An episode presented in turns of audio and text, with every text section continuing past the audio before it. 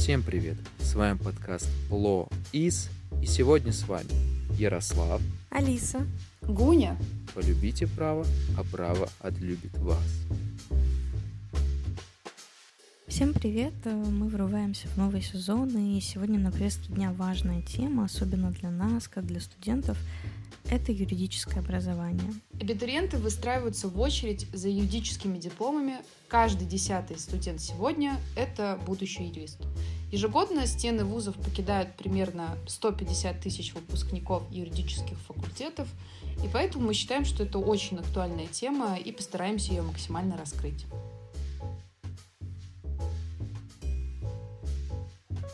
Ох, да, начался новый учебный семестр. Говорим о том, что мы любим, и порою нам все-таки дает такую боль. ну, в любви не без этого. Сегодня поговорим о том, как мы учимся на юрфаке, что мы видим хорошего и перспективного, и что уже устаревает, о чем говорят и другие студенты. Сегодня у нас будет включение с другого университета – ну и, соответственно, поговорим о том, что мы видим в будущем для юридического образования. Я думаю, прежде чем говорить о настоящем и о будущем, стоит вспомнить прошлое. Потом навела сводки и посмотрела, чему же учили юристов раньше, и что перешло к нам сейчас, и что, может быть, нам не хватает.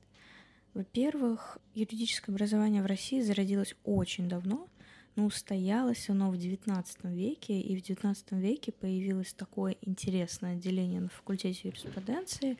Это отделение нравственных и политических наук. И исследователи говорят о том, что там учили не конкретно законам или, э, как мы сейчас проходим, какое-нибудь гражданское право, а учили нравственной подготовке будущих реформаторов — то есть э, юриспруденция была в направлении того, чтобы в будущем они создавали новые законы и писали реформы. Были факультеты натурального народного права, естественного права, политики, и она входила в юриспруденцию. И, конечно же, римское право тоже было очень важно. Это, этому уделялось огромное количество времени, и даже были специалисты по международному праву и международным отношениям, и им было важно знать историю. И здесь мы можем видеть, как прослеживается тен- тенденция сейчас, потому что мы изучаем историю государства и права как России, так и зарубежных стран, и мы изучаем римское право, потому что это важная основа для нашего образования. Да, тут, конечно, стоит отметить то, что мы увидели в нашем университете, какое хорошее изменение. У нас и римское право, когда мы уже второй курс учились, оно было по выбору, то есть необязательным. И у нас половина вообще пошла на другой предмет, и половина хотела пойти на юртехнику. Мало кто выбрал римское право, хотя действительно это одна из основ – и с этого года, насколько я знаю, программа у нас на факультете поменялась. У нас римское право вновь является обязательным предметом, на котором еще идет и экзамен. Причем на первом курсе, когда, честно говоря, у нас не хватало правовых дисциплин. То есть здесь мы сразу отмечаем, какие были проблемные моменты на нашем факультете, ну потому что что видим, то и, конечно же, комментируем. Ну и, соответственно, что у нас меняется в лучшую сторону. Да, я соглашусь с Ярославом в том плане, что действительно на первом курсе было очень мало правовых дисциплин, и это то, что отличает классическое юридическое образование в прошлом в России сегодня. То есть, если мы посмотрим, как уже рассказывала Алиса, у них э, с первого курса да, начинались правовые предметы, э, чуть ли не с первого курса юристы того времени изучали римское право, я как раз-таки сторонник того, что э, на первом курсе нужно максимально вовлекать студента в юридическую деятельность, а, конечно, не уходя в крайности, потому что все остальное его ждет в будущем, но это хотя бы даст ему ощущение того, что он действительно уже в этой стезе, и ему нужно в этом развиваться, а не уйдет. Ну, я думаю, что вы сами знаете очень много таких историй, когда ребята не доучиваются, расстраиваются, потому что у них есть представление о том, каким должен быть юрист. Это представление создается как СМИ, так и условно фильмами, телесериалами и тому подобное. А затем он приходит на юрфак, где ему говорят о том, что один год ты будешь сначала изучать а, безопасность жизнедеятельности. Это, конечно, важный предмет, но этот предмет у нас был и в школе, поэтому а, его повторение ну, для меня лично странно. И то же самое, да и вообще очень много таких предметов было, я просто сейчас все не вспомню, но очень хорошо в моей памяти осталось БЖД. Такая травма. Она для всех нас так или иначе будет таким травмирующим воспоминанием, но это все опирается даже не в то, что у нас юрфаки так вот выбирают, чтобы всем знать БЖД или там основы деловой публичной коммуникации, как у нас был предмет, который, в принципе, очень хороший. А дело в том, что а, у нас есть государственные образовательные стандарты, которым обязательно должны быть э, применены у нас в вузах и которые должны быть обязательно изучены так или иначе нашими студентами. И там огромный перечень дисциплин правовых, и там есть же общепрофильные дисциплины. Например, у нас в университете, на уровне университета это, опять же, БЖД, физкультура, экономическая теория и так далее.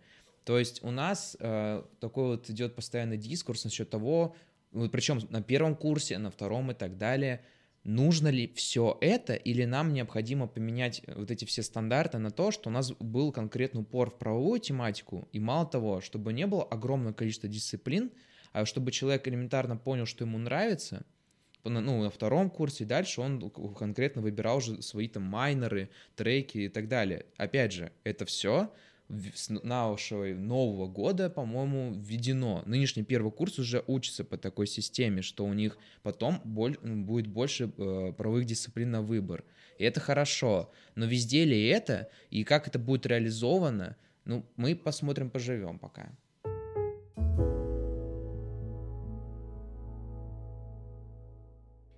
Не, на самом деле изначально, когда это вводится, это всегда плохо работает потому что это как проба пера.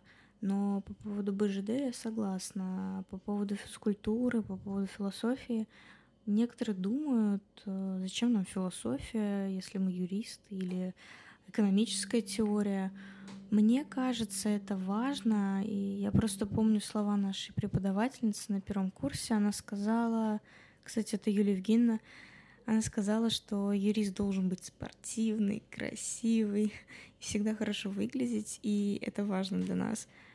И по поводу философии, а, сначала я тоже не понимала, зачем нам, как юристам, знать философию, а, потому что какие-то абстрактные представления, но Елена Ивановна, наш преподаватель, она тогда настолько убедила нас в том, что это нужно всем — и в принципе то, что мы проходили на философии, да, это не юридический предмет вообще. Это сейчас и отзывается в некоторых предметах юриспруденции все равно. То есть, в принципе, такие базовые предметы, они очень важны. У меня больше встает вопрос, почему мы, учась на каком-то профиле, да, у нас нет возможности выбирать много профильных предметов.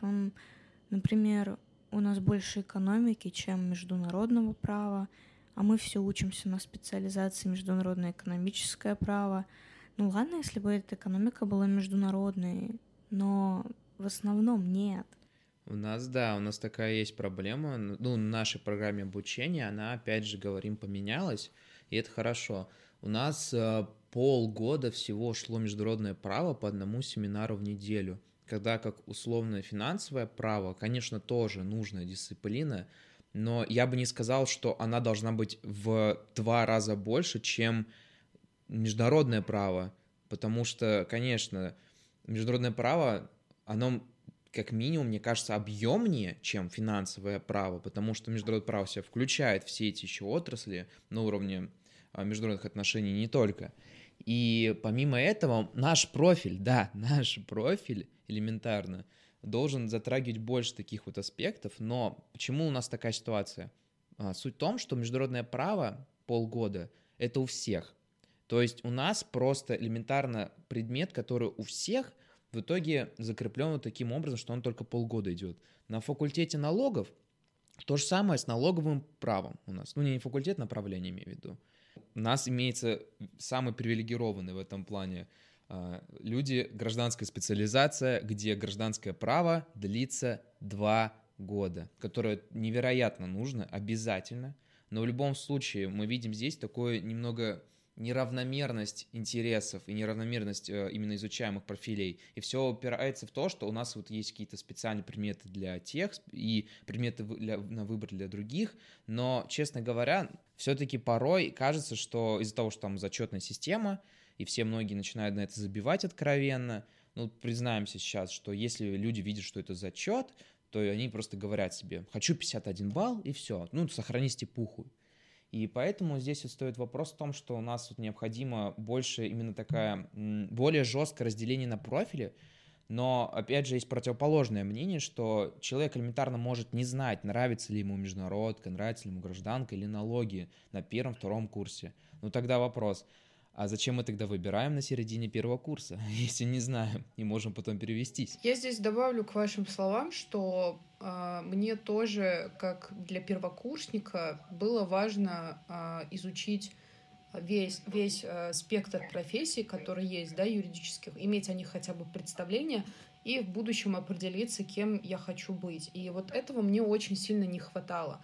То есть, условно, э, я только наверное, ко второму курсу поняла, что юрист может работать в консалтинге, юрист может работать э, в суде, быть процессуалистом, да, а юрист может работать э, в органах государственной службы. То есть и такая проблема была не только у меня, да даже сейчас она остается у многих э, третьекурсников. Они не очень понимают э, то, какие вообще есть у них пути развития после юридического образования. И это тоже, кстати, э, вина многих юридических э, факультетов. Это не только то, что э, вот ты сам должен это делать, ну, смотрите, есть люди, которые платят за свое обучение, и если постоянно мы будем слышать слово «ты сам, ты сам», тогда это не образование, а самообразование. Поэтому здесь вот надо соблюсти этот баланс. Конечно, у человека должен быть и свой личный интерес, да, мы не говорим о том, что а, вуз, а, он не обязан, во-первых, и не может предоставить весь тот объем информации,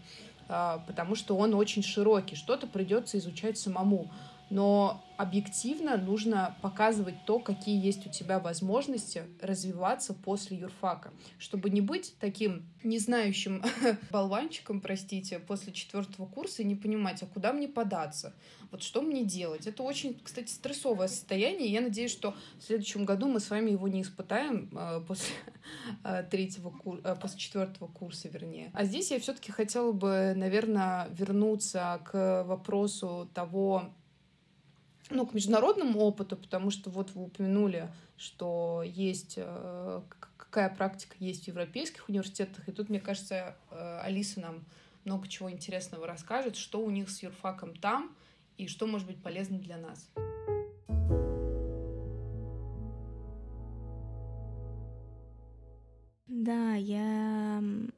Еще хотела добавить, что, мне кажется, самой главной проблемой юридического образования является не то, что у нас какие-то лишние предметы, а то, что у нас очень странно построена программа, потому что изучать международные договоры раньше международного права, ну, это как минимум глупо. Просто, например, в Европе я не буду сейчас говорить, что в Европе лучше, на самом деле нет. В Европе тоже много минусов, которые я испытала на себе. В Европе не идеальное образование, а я думаю, что даже в каких-то моментах у нас сильнее юридическое образование. А, но что у них хорошо, это, во-первых, то, что ты можешь не определяться своей специальностью. То есть у нас как? Мы со второго курса уже должны определиться со своей специальностью. А там нет, это не так ты можешь до 25 лет ходить и думать вообще, я пошел на юрфак, я просто пошел, я, или оно мне надо. И в этом и плюс. Они могут набирать себе такие предметы, что они могут пойти на медицинское право и решить, нет, в фармацевтической компании я не буду работать. Я не хочу работать в клинике юристом. Пойду-ка посмотрю там, что с международным арбитражом То есть в этом плане у них плюс, но в то же время у них есть основные предметы, которые обязаны проходить все. И это является преимуществом европейских вузов, потому что у них программа достаточно четко сделана, а, потому что у них нет такого, что, как я сказала, международные договоры ты проходишь раньше международного права, то есть они сначала изучают базу, а потом углубленные предметы набирают себе сами, и я считаю, что так и должно быть, потому что база нужна всем, а потом ты уже сам смотришь, что тебе интереснее, и ты идешь там, изучаешь. Вот, например, мне финансовое право не особо интересно, и я бы пошла больше, хотела бы больше углубиться в международку, но такой возможности нет, потому что сейчас, например, в этом семестре у нас вообще нет предметов по выбору, и в этом и плюс — но в международной практике есть странные вещи. У них, например, есть обязательное церковное право, то есть это не предмет по выбору, это обязательно проходят все. И я вот считаю, что некоторые дисциплины в европейских вузах достаточно странные для юристов, но, может быть, для них это нормально. Но когда мне рассказали про то, что у них есть церковное право, и оно обязательное, для меня это было странно. Ну, кстати, вот здесь вот защиту нашего факультета скажу насчет да, договоров и прочего. У нас была еще дисциплина на втором курсе, которая не называлась международным правом, а называлась международное про регулирование экономических споров. То есть то, что вообще должно проходиться после международного права, международного частного права. Оно проходило до всего этого. Эту дисциплину по новой программе также отменили – и теперь на втором курсе проходит международное право сначала, а потом уже все остальное. Ну, это прекрасно. И вот этот момент, как раз, ну, суть нашего подкаста — это не юлить, а, наше юробразование, например, при нашего факультета, и, например, еще у нас будет, когда гость говорит, а именно отмечать такие моменты, которые были, например, проблемные или являются проблемными, но они меняются или они уже поменялись. Поэтому здесь, да, вот насчет европейской системы, честно говоря, тут все опирается вот вопрос о том, ну, э, быть ли юристу э, универсалистом, который вот знает у нас и церковное право, вот, по-всякому в жизни может пригодиться, и еще какое, но или же быть ему э, специалистом от конкретно узкой области. Роман Сергеевич Бевзенко так в телеграм-канале своем написал, что уже время универсалистов прошло теперь время именно узких специалистов. Он сам отметил, насколько помню, что это для него, это право недвижимости и, по-моему, залоговое обязательство, если не ошибаюсь и так далее. У нас же, как вы знаете, 30-40 дисциплин за 4 года, и вот давай определяйся, где ты будешь узким специалистом. А надо знать все, сдавать зачеты все, экзамены тоже, потому что диплом, он один-един. Диплом он один-един, хорошо сказано, прям устойчивая фраза будет после выпуска. Я еще хотела сказать в защиту нашего факультета, и еще раз, да, подтвердить слова Ярослава, что мы смотрим через частные проблемы а, нашего факультета на проблемы в целом тоже. То есть проводим, проводим параллели, и поэтому здесь конкретно не только про наш юрфак. Вот теперь давайте вспомним, а, проведем такую тоже параллель, линию между международным опытом и того, э, тем, что есть сейчас у нас на юрфаке. Вот очень сейчас популярно стало в американских вузах, да, европейских в том числе в некоторых, а, стали внедрять предмет по legal дизайну. То, что сейчас очень актуально, то, что набирает обороты в России. Недавно проходила всероссийская конференция по legal дизайну, где а, был одна из спикеров, одной из спикеров была э, Азиза Степанян, она у нас была э, в выпуске, давала комментарий э, в девятом выпуске. А, и в защиту хочется сказать, что наш юрфак тоже не стоит на месте. Не знаю, как в других вузах. Здесь будет, наверное, интересно посмотреть комментарии, а, если будут представители из других э, вузов России. Наш вуз, да, не стоит на месте, потому что появились у первого курса, э, как он правильно, Ярик, называется, э, этот предмет? Юридическое письмо. Да, юридическое письмо, то, чего у нас не было. У нас была максимум юртехника, и то это был предмет по выбору, но вот с недавнего времени появилось юридическое письмо. И это очень э, соотносится с legal дизайном, конечно, не целиком и полностью, но это довольно огромный шаг в эту сторону, и хочется, чтобы это развивалось и дальше, потому что legal design — это крайне важно, это то, что сейчас э, должен знать каждый юрист, и я лично радуюсь, что мой факультет это понимает, руководство моего факультета, и делает шаги в эту сторону, и будущее поколение юристов будут об этом знать. Да, как раз то, что мы затрагивали на выпуске про legal design, и то, что у нас отмечается еще сейчас и в других вузах вовсю, в виде мероприятий по legal дизайну тому же. Очень хорошо здесь отмечу, например, мероприятие Высшей школы экономики, которые позвали Азизу на, ну, в качестве спикера к себе. Э, также, по-моему, э, Мищенко, тоже хорошего очень юриста в этой сфере позвали. И также Центр образования при МГУА, который проводит подобные мероприятия. Я прошел у них небольшой курс, э, который проводил еще юрфирма вместе с ними одна, и они очень подробно прошлись по тому, что себя представляет legal design, дали обратную связь, очень круто, и то, что это продвигается дальше, но опять же, да, это не должно быть по поводу того, что тут ты должен сам проявить инициативу и пойти, а это нужно внедрять непосредственно в образовательный процесс дальше, ну, о чем мы сегодня и говорим. Может быть, тогда мы от нашего факультета перейдем к другим вузам. Сейчас мы послушаем Елизавету Звичаровскую, студентку второго курса МГУА имени Кутафина. Она нам расскажет о том, а, какие недостатки существуют в процессе ее обучения, ну и, конечно же, отметит э, хорошие моменты, перспективы. Давайте послушаем Елизавету.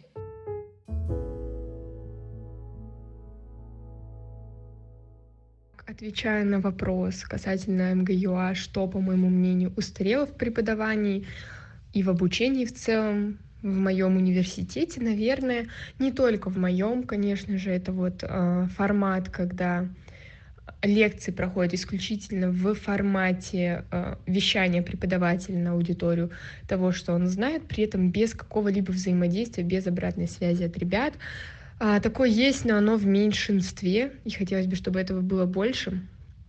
Наверное, а, вот что еще из такого не очень, это какая-то старая система образования, которая не позволяет а, ученикам, студентам выбирать то, что им ближе из предметов. А, я понимаю, что есть базовые предметы, но, насколько я знаю, в странах других каких-то европейских, в той же Германии, в университетах есть возможность у студента выбрать круг предметов, которые он хочет изучать, а, которые, а какие не хочет. Вот. И это, на мой взгляд, очень круто, потому что когда есть желание учиться, есть интерес в конкретном предмете, то и в целом весь процесс обучения проходит намного легче, интереснее, опять же. А когда интересно, это круто. Мне кажется, это самое главное, что должно быть в обучении в целом вообще. В каком бы направлении ты ни обучался, на какую бы специальность, э, это самое важное, на мой взгляд. А, Еще хотелось бы, наверное, сказать, что устарело это вот это вот такая какая-то полицейская система пропусков, а, которая оценивается в минус 0,2 балла. Именно в нашем университете так, не знаю, как в других, но я знаю наш один из немногих кто внедрил такую систему, и изначально, казалось бы, она должна действовать положительно, то есть студентов должно это напугать, скажем так, и они должны перестать прогуливать, потому что балл с каждым пропуском снижается, но получается так, что это палка о двух концах, ведь все мы болеем, а сейчас, особенно в период пандемии, ну, получается, что ученик должен идти, студент, почему-то называю всех учениками, студент должен, несмотря на свое плохое самочувствие, идти в университет под страхом получить минус 0,2, особенно если это отличник какой-нибудь человек, который стремится на там, исключительно высокие положительные оценки, и хочет иметь высокий балл, потому что у нас от балла иной раз зависит э, автоматы, если их вообще ставят, вот, соответственно, какая-то репутация твоя в глазах преподавателя. Вот, а так получается, что минус 0,2, и есть, конечно, шанс доказать, что ты, ну, не болел, ну, точнее, наоборот, болел, принести справку, ну, тогда тебе снимут эту энку, но никто этим не занимается, это очень сложная такая процедура, которой никто к ней не прибегает. Что вот нового, если говорить о том, что ВУЗ вносит нового, мне очень-очень нравится, что в МГЮА появилась рассредоточенная практика. Это такая возможность пройти практику вместо лета сейчас с, получается, какой месяц, февраль, по апрель примерно или по март, я уже точно не помню. Занятия проходят раз в неделю, ты приобретаешь какие-то крутые навыки, там несколько направлений был отбор. Я вот сейчас на одном из направлений как раз-таки обучаюсь, а, Legal Research, и там в каждом направлении для определенного курса, ну, в общем, это очень круто, что есть такая возможность на самом деле сэкономить время летом и после сессии немножко отдохнуть, и потом уже с новыми силами в учебный год. Вот. А, что еще мне нравится, что огромное количество мастер-классов с практикующими юристами, каких-то конференций, ну, много возможностей для коммуникации именно с какими-то известными людьми, которые уже чего-то добились, чтобы перенять у них опыт, возможно, узнать что-то новое, вот это тоже очень классно, на мой взгляд. То есть вообще ходи не хочу, разные направления, разные мастер-классы, конференции, э, всякие форумы, это все вот дает тебе понять, что вообще ты будешь делать на практике, а, какие есть варианты развития, то есть немножко сориентироваться, потому что образование, просто получение теории это одно, а практика это совершенно другое. И на счет перемен, что я бы хотела сказать, ну вот про систему баллов я уже сказала, про снятие за пропуски. В первую очередь именно по этой системе а, э, снижение баллов, опять же, вот это самый такой бич нашего университета, на мой взгляд, вот. А в, остальном, в остальном что-то менять, ну вот лекции тоже, потому что многим ребятам объективно неинтересно на них ходить, потому что просто сидеть и слушать монологическую речь, ну, в принципе, не особо интересно. Вот, можно прочитать и в учебнике. Поэтому никакой мотивации нет. А, очень мало какой-то практики приводят. Ну, то есть все очень скучно, и вот это, возможно, тоже можно было бы как-то поменять. А так я очень довольна выбором университета, что это именно МГЮА. Я считаю, что это очень классный юридический вуз в плане возможностей, которые предоставляет он, в плане опыта, который ты получаешь, пройдя вот это обучение, даже там бакалавриат. Вот, и фундаментальные, конечно, знания закладываются, и практически, что тоже очень важно, есть возможность получить. С Лизой мы познакомились, на, когда выступали на студенческом юридическом форуме в рамках секции международный коммерческий арбитраж. Мы столкнулись в полуфинале, и потом ребята вообще выиграли этот э, мудкорт. И далее, да, вот обратились за тем, чтобы узнать, как у них изнутри кухня устроена. И что я хочу отметить, да, сначала начнем с негатива, потому что, понятное дело, лучше с плохого, чтобы потом хорошее отметить, потому что мы в целом, наше настроение выпуска, не то, что мы там хаем вузы или так, и наш ГЮА еще какой, или вообще в целом юридическое образование, сколько мы подмечаем те моменты, которые можно исправить, и отмечаем то, что уже отлично и суперски сделано. В первую очередь, да, лекции просто капец. У меня на третьем курсе уже возникает такое дикое желание не ходить на них, просто потому что формат морально устарел. Вот этот, когда преподаватель выходит и просто вещает э, монологически, как вот хорошо отме- сказала Лиза, и еще при этом не взаимодействует с аудиторией, не приводит никакой практики своей, не вещает это как-то ярко, я бы сказал. Из позитивных примеров, э, когда мог, мог идти такой монолог, и это было классно, наоборот. Это э, лекции по истории государства и права России у нас с Артемием Анатольевичем Рожновым были. Здесь... А? Да, и конституционное право, но там просто даже информации столько было, что Юлии Евгеньевне надо было это все впихнуть быстро, но она вела все равно диалог с аудиторией, я помню, когда вопросы задавали еще, что она в этом плане молодец большущий, и при этом подача материала, информации и прочие моменты, они все ну, именно выводили вперед такие лекции. Когда Слана Александра Гримальска рассказывала подробно об уголовном праве и истории, ее даже прерывать не хотелось. То есть именно монологи, нет ничего плохого, когда он качественный, когда он яркий, когда все-таки преподаватель готов его еще прервать, чтобы ответить на какие-то вопросы.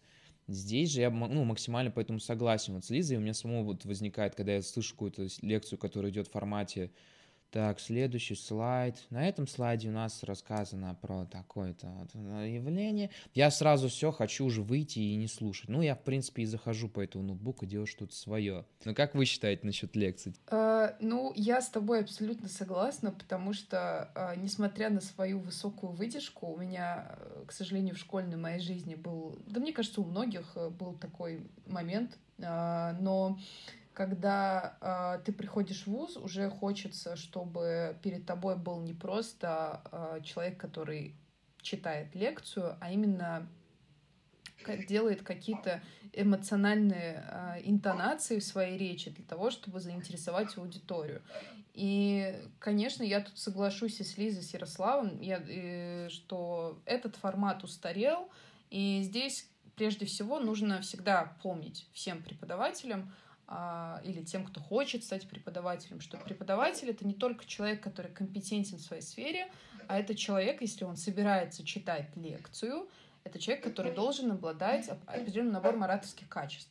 Вот, поэтому это на будущее. Я хочу все-таки сказать про, послушать ваше мнение про, знаете что, а, про пропуски, да, я тоже согласна, что это э, очень странная система давать баллы за а, за посещение занятий. Это, конечно, замечательно а, с точки зрения вот дополнительные баллы, но это такой полицейский какой-то момент. Мне кажется, что здесь должна быть некая свобода, то есть э, без э, там, поощрительных баллов, потому что, ну, это логично. Это то, что должно быть по умолчанию. Человек должен ходить на занятия, если он поступил в этот вуз.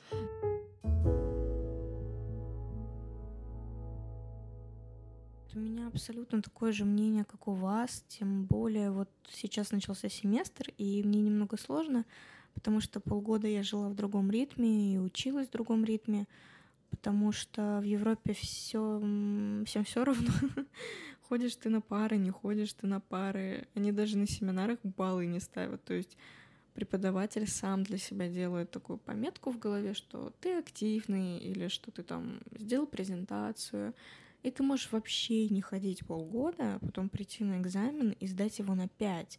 Но я тоже не считаю, что это полностью правильно, потому что тут какой-то момент, что ты можешь ходить, да, на все пары, отвечать и получить три, например, а студент, который ничего не делал, не ходил, пришел, и ему попался там легкий билет, и он написал на пять.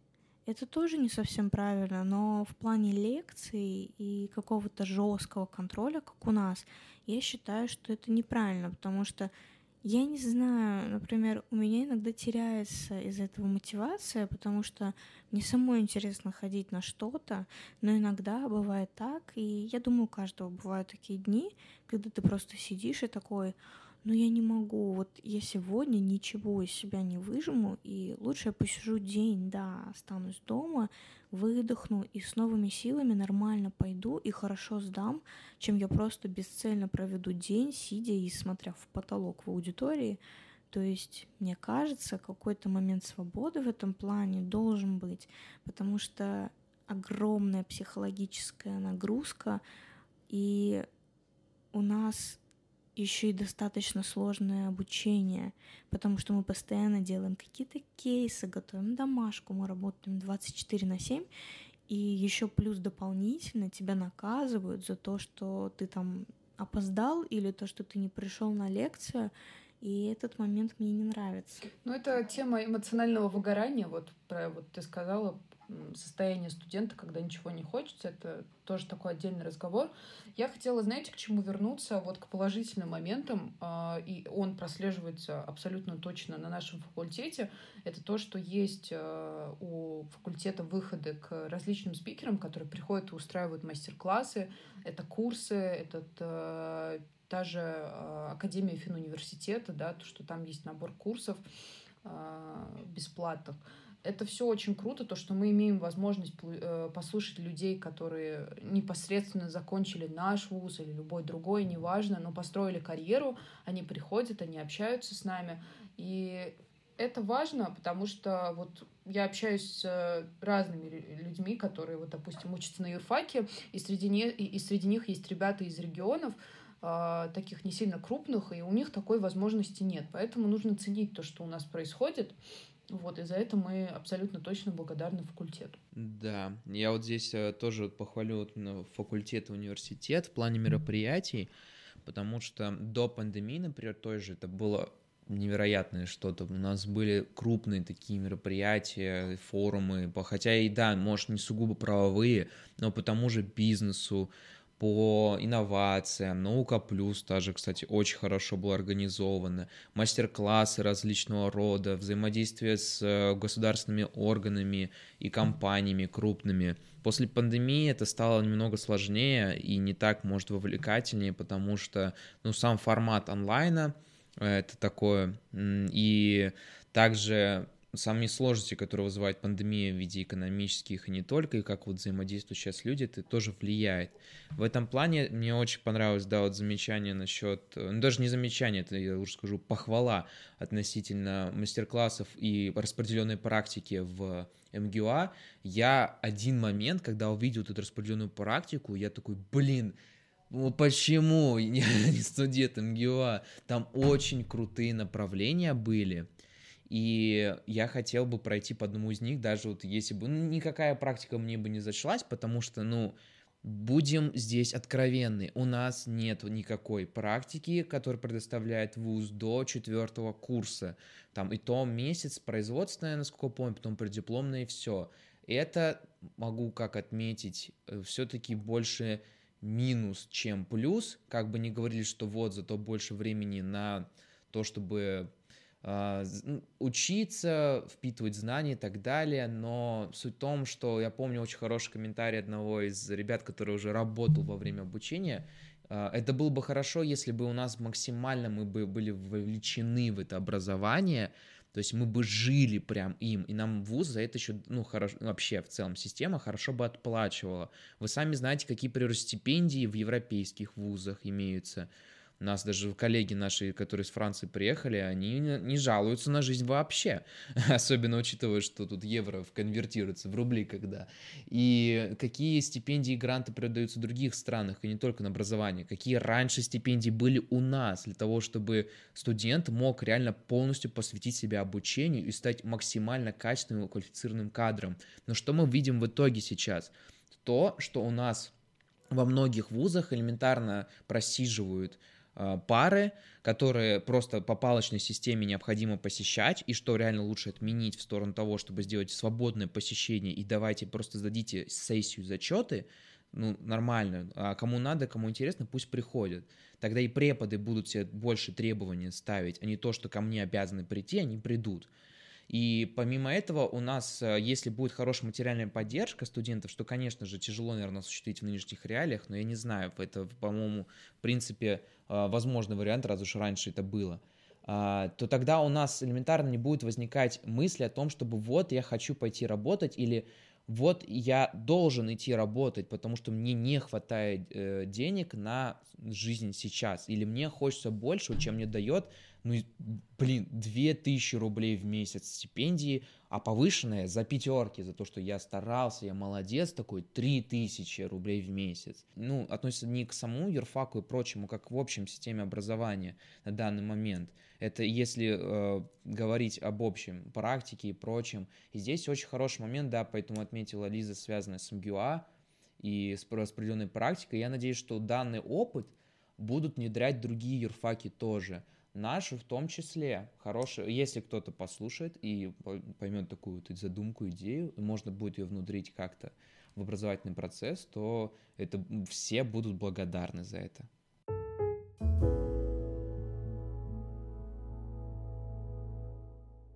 Это была небольшая прожарка от Ярослава. Я должна была сказать эту фразу. А, я хотела, знаете, это вот тоже момент с практикой э, затронуть и защитить наш факультет и сказать про то, что у нас э, на третьем курсе очень активно начали э, практиковать реализацию судебных процессов игровых, и это очень круто. То есть это не в рамках какого-то мудкорта, да, когда это не учебная деятельность, это стало учебной деятельностью, за что я тоже благодарна а, факультету, потому что это развивает навыки ораторского мастерства. Теперь я хочу перейти, знаете, к чему? Именно к мастер-классу МГУА, центра МГУА про курсы, ой, извините, про образование. Да, на этом мастер-классе выступали э, Наталья Поликарпова, директор по правовым вопросам компании PepsiCo, и Анна Замкова, руководитель направления юридической поддержки PepsiCo. Мы как раз-таки пришли с ребятами на этот мастер-класс не только что-то узнать для себя лично, но и взять какую-то информацию для сегодняшнего выпуска.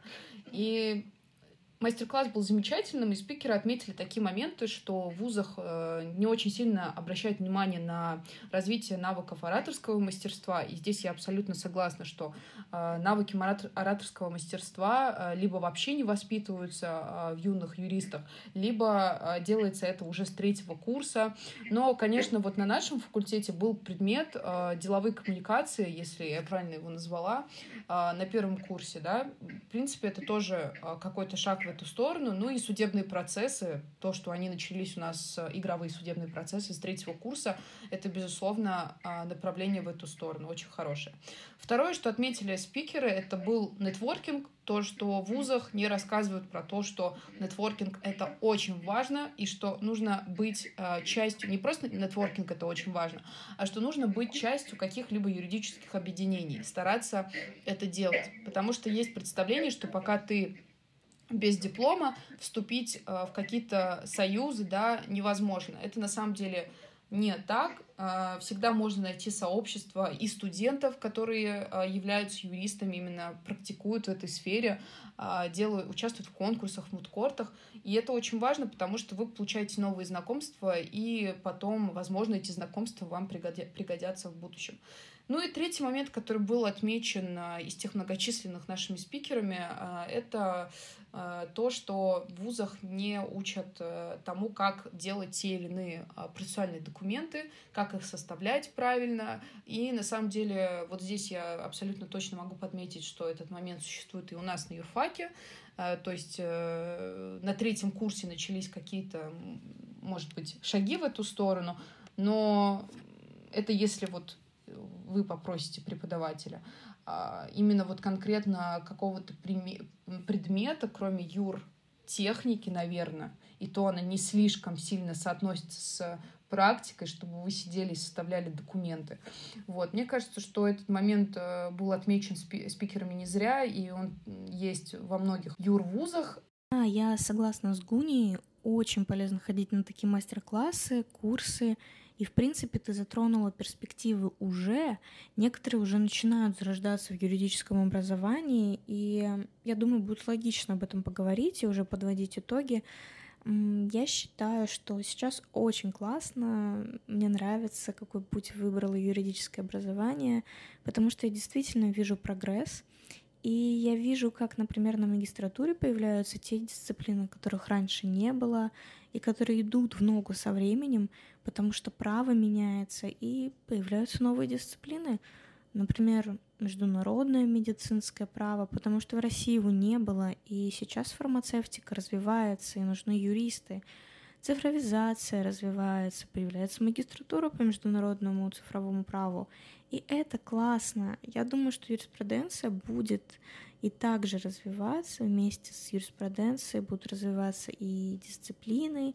Но мне кажется, что в перспективе было бы круто, если бы нам добавили какие-то предметы, которые развивали бы наши ораторские способности, как мы говорили, а, потому что для юриста самое главное это говорить говорить красиво, четко, и при этом нужно уметь дискутировать. Как мы знаем, большинство этого не умеют не потому, что не хотят, а потому что, в принципе, мы не можем это попрактиковать, кроме мудкортов или чего-то такого. Да, я вот здесь согласен, что э, нужно постоянно развиваться, не нужно себе говорить. Вообще никогда мне кажется, что вот я идеален и ничего во мне менять не нужно. А, и это относится как к нам, людям, так и к нашим вузам, факультетам и так далее. Что в любом случае есть моменты, которые можно улучшить, исправить и так далее. И очень хорошо, вот мы сегодня отметили относительно того, как наш вуз это применяет правила – и как в МГУА, к примеру, это тоже реализуется. А, могу сказать еще, отметить отдельно, что в МГУА так появилась, а, по-моему, кафедра, которая должна появиться везде. Это кафедра про, эм, про моделирование, насколько я помню, то есть именно относительно а, мудкортов. И игровой процесс сам по себе — это то, что нужно внедрять в любых формах в наше образование. Это включает в себя как судебные приоры заседания игровые. Мы их очень ярко помним, как по конституционному праву у нас была имитация суда конституционного, как у нас на гражданском праве мы ходили в мантиях и разыгрывали кейсы, и также это все потом обсуждали и деловые игры, которые тоже вводятся в такой формате на семинарах и не только, да даже на лекциях. Почему нет? Почему нет? Все можно ведь. И вводить это нужно, чтобы вовлекать э, студентов, э, развиваться дальше и чтобы на выходе мы получали не тех студентов, которые просто знают хорошую такую теорию, базу, то, что слушали лекции, ходили на семинаре, вставали, отвечали, там, получали свои баллы, а были готовые специалисты, которые а, обладают тем или иным опытом. Не обязательно это должен быть коммерческий опыт, опыт элементарный даже, который получили в рамках образовательного процесса, опять же, та же практика или игровые процессы.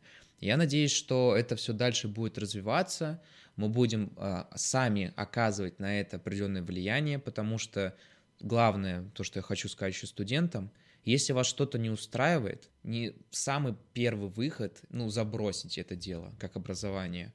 Старайтесь поменять это, старайтесь поменять себя. Все-таки вы сами можете определять реальность вокруг себя. И то же самое относится к вашему образованию.